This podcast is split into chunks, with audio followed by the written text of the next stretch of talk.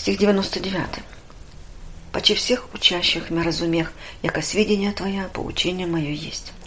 Нет ничего дивного оказаться умудренным заповедью Божьей, почи враг. Но то дивно, что пророк, получая в законе Божьем, стал сведущее и разумнее всех учителей своих. Кто эти учители и как пророк превзошел их разумением?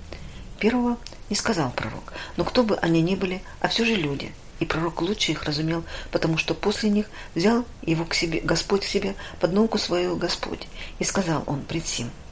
Так как Господь умудрил его заповедью, то он стал не только мудрее врагов, но разумнее и самих учителей своих, людей. Посему в этих словах выражается не какое-либо самовозношение или гордое мнение о себе пророка, а исповедание милости Божьей в том, что он по благодати своей дал ему разуметь полнее и совершеннее волю свою – нежели как передавали ее ему учители. Святой Амвросий говорит, слова сии могли бы показаться неуместным притязанием, если бы пророк не предписал им сказанного перед сим, что умудрил его Господь, тому, кого учила сама премудрость. Нельзя было не разуметь паче всех, потому-то в другом месте говорит он, блажен человек, его же аще накажешь, Господи, и от закона Твоего научишь его. Когда Господь получает кого-либо, тот то разверзается ум и влагается в него сокровище ведения или берет дух человека и вводит его в непосредственное созерцание открываемых ему вещей. Ум под действием Божьим видит что угодно Господу, показать ему, так, как же, так же определенно ясно, как глазами чувствами видит человек днем, находящийся пред ним в известном расстоянии вещи. И все это может совершиться мгновенно – и мера открываемого и созерцаемого может быть так велика, что его не вместит никакое человеческое слово. Так видел святой Павел, восхищенный до третьего неба. Так зрели апостолы, когда Господь, являясь, являясь в воскресении своем и дуновением сообщим им Духа, разверз их ум, разумейте Писание. С одного мгновения ум их узрел все, сокрытое в ветхозаветном Писании и совершившееся на новозаветных событиях. И Господь, вслед за тем, только сделал общий вывод из того, что узрели апостолы, така подобаше пострадать Христу и вните в славу свою.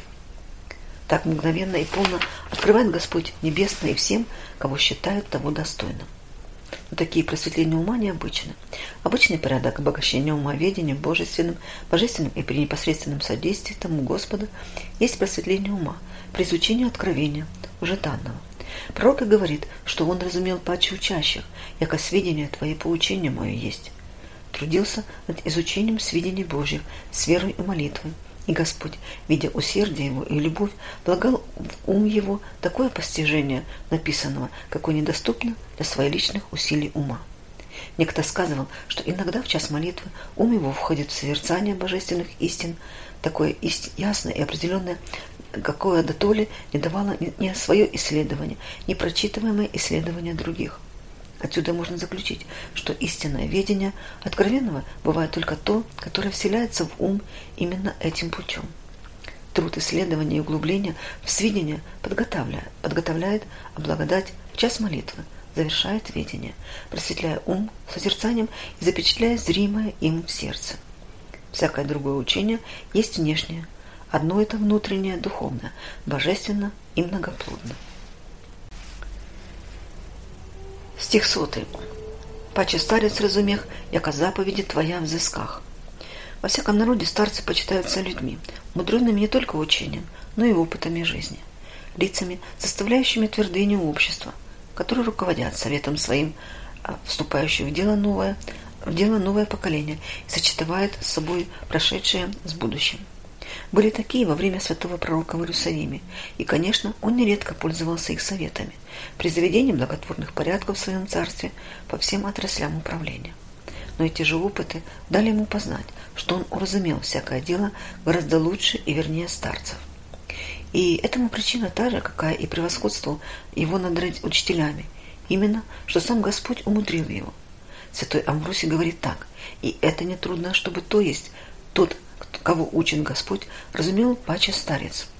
Благодать восполнять лета, и мудрость старческая делается достоянием нестарелого летами, так как возраст старости житие не скверно, то научение нескверному житию представляет старческое разумие. Когда святой Иеремия отказывался, отказывался за молодостью от пророческого служения, то ему сказано было «Не глаголи, яко отрок азм есть». Божий суд не почитал его отроком, потому что, конечно, что он имел седину, э, сединную мудрость, которая сияла в нем все, все освящающей Божьей благодать. Так Божья благодать просветила и пророка Давида, потому он разумел дела Божьи, паче старец. Но за что же такая благодать? За то, что он взыскал заповеди Божьи. Так как с детства поставил он законом всей жизни своей благоугождение Богу, неуклонным исполнением заповедей Его, то представлял в себе сосуд, крепкий для вмещения токов божественной премудрости. Она излита была в него. В заходушную, даже душу не внидит премудрость. Если люди драгоценных ароматов не лагают сосуды нечистые или дырявые, то вложит ли Господь премудрость в небесную в душу, служащую страстям и потому нечистую и разбитую?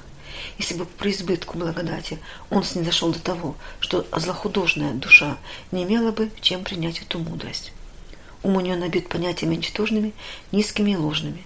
Как же вместить ему высокие, истины божественные? Расположение сердца ее все обращены на предметом земным, чувственным.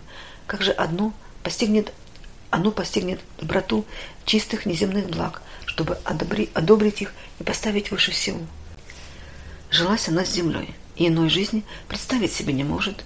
Как же уразуметь ей уроки, последняя цель которых в другой жизни?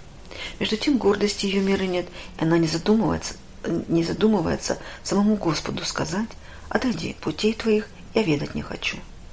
Пророк именует себя взыскавшим заповеди не в том смысле, что всяческая старалась узнать, какие старался узнать, какие заповеди Божьи, а в том, что всякий заботился преуспеть в исполнении каждой из них и приобрести такой навык в этом, чтобы они все казались не предписаниями только со мне, а естественным расположением сердца. Сердце по естеству настроено на всякое добро, но пришедшие страсти обезображивают его и извращают когда деятельность взыскания заповедей, деятельное взыскание заповедей подавит страсти и восставит доброе расположение, когда они сами становятся указателями того, что требуется по заповеди в том или другом случае. Как искусный художник, какое не представляется дело по его части, тотчас разумеет, как начать его, как употребить материалы, какими инструментами действовать, так и взыскавшие заповеди и навыкшие в исполнение их сразу понимает, в каком случае, как поступить мудрость деятельно приседет сердцу его и толкует это. От того, что для другого составляет предмет многотрудного рассуждения, то для него не представляется никакого затруднения.